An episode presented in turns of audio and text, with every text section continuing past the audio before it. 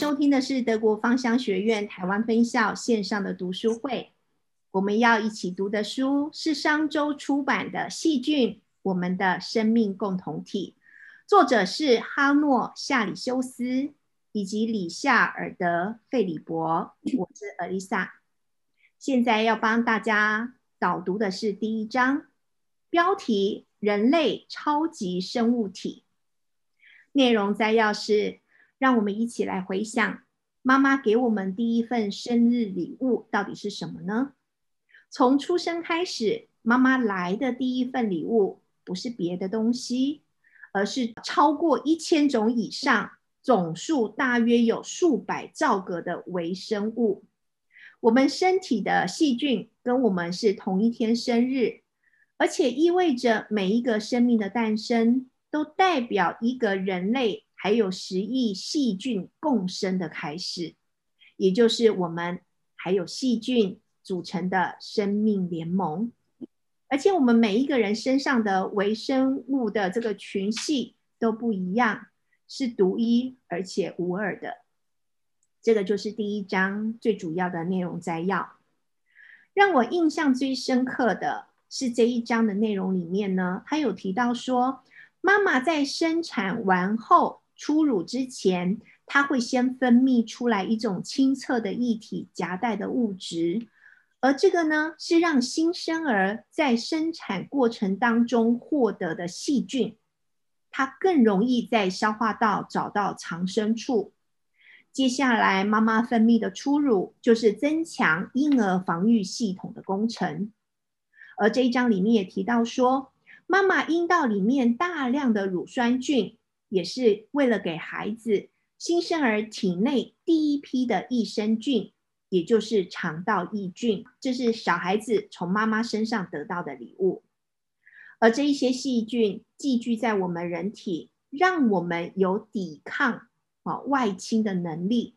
在皮肤上的细菌能够保护皮肤，肠内菌能够有效分解食物，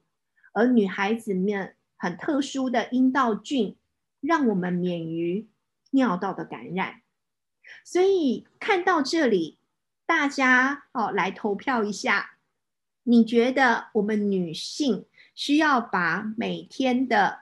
这一个呃阴道都冲洗干净，完全无菌吗？啊，我已经启动了一个问卷调查，啊，从上面的这一些内容里面，你觉得我们女生需不需要把阴道冲洗干净？完全无菌，啊，那这里面呢，哈，大家都非常同意，不需要，啊，因为我们人体免疫力的第一道防线是皮肤，除了皮肤之外呢，我们的第二道防线就是黏膜，黏膜呢很像一堆的烂泥巴，可是呢，当细菌或病毒走到这个烂泥巴的时候呢。它就不容易进入到我们的身体里面，所以这是身体抵抗外来病毒还有细菌的一个很重要的防线。如果你现在洗的太干净的话，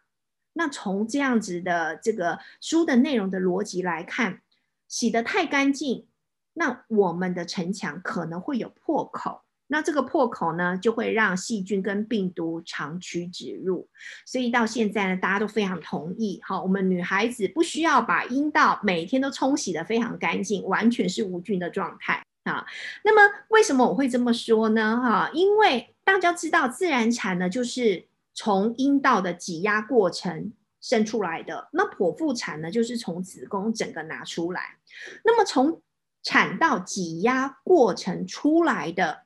它才会经过我们女性的这个阴道，然后充满了细菌，还记得吗？妈妈阴道里面大量的乳酸菌，是为了给孩子还有新生儿体内第一批的益生菌，也就是肠道益菌啊。那么自然产呢，才会从妈妈这边得到第一份的礼物，跟我们同一天生日的微生物们。啊，那么我相信大家呢，应该也会听到说，哎，有些剖腹产的啊，这个孩子皮肤的状况比较多，或是比较没有安全感，所以大家就会比较支持说，如果尽量可以的话，啊，那你就进行自然产。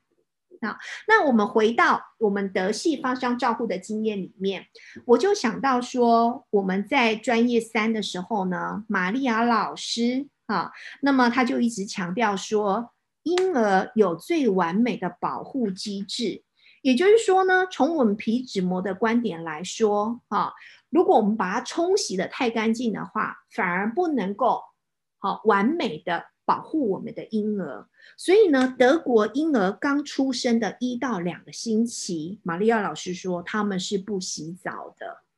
意味着我们不用用任何的可能清洁剂这一类的东西来破坏跟他们一起过生活，而且同一天生日的细菌们。那我相信呢，呃，在这一个讨论室里面，或者是听到今天这个线上读书会的妈妈们。应该要好好思索一下，我们有没有必要替每天都足不出户的婴儿天天洗澡呢？而且还用婴儿沐浴乳来洗掉它表层的细菌，这个是不是真的必要？或许其实最难改的是观念，好，因为呢有一种脏叫做妈妈觉得脏，大家同意吗？好，希望呢读完这一章之后呢，可以让大家看细菌的视野更加的不一样。以上就是商周出版的《细菌：我们的生命共同体》第一章。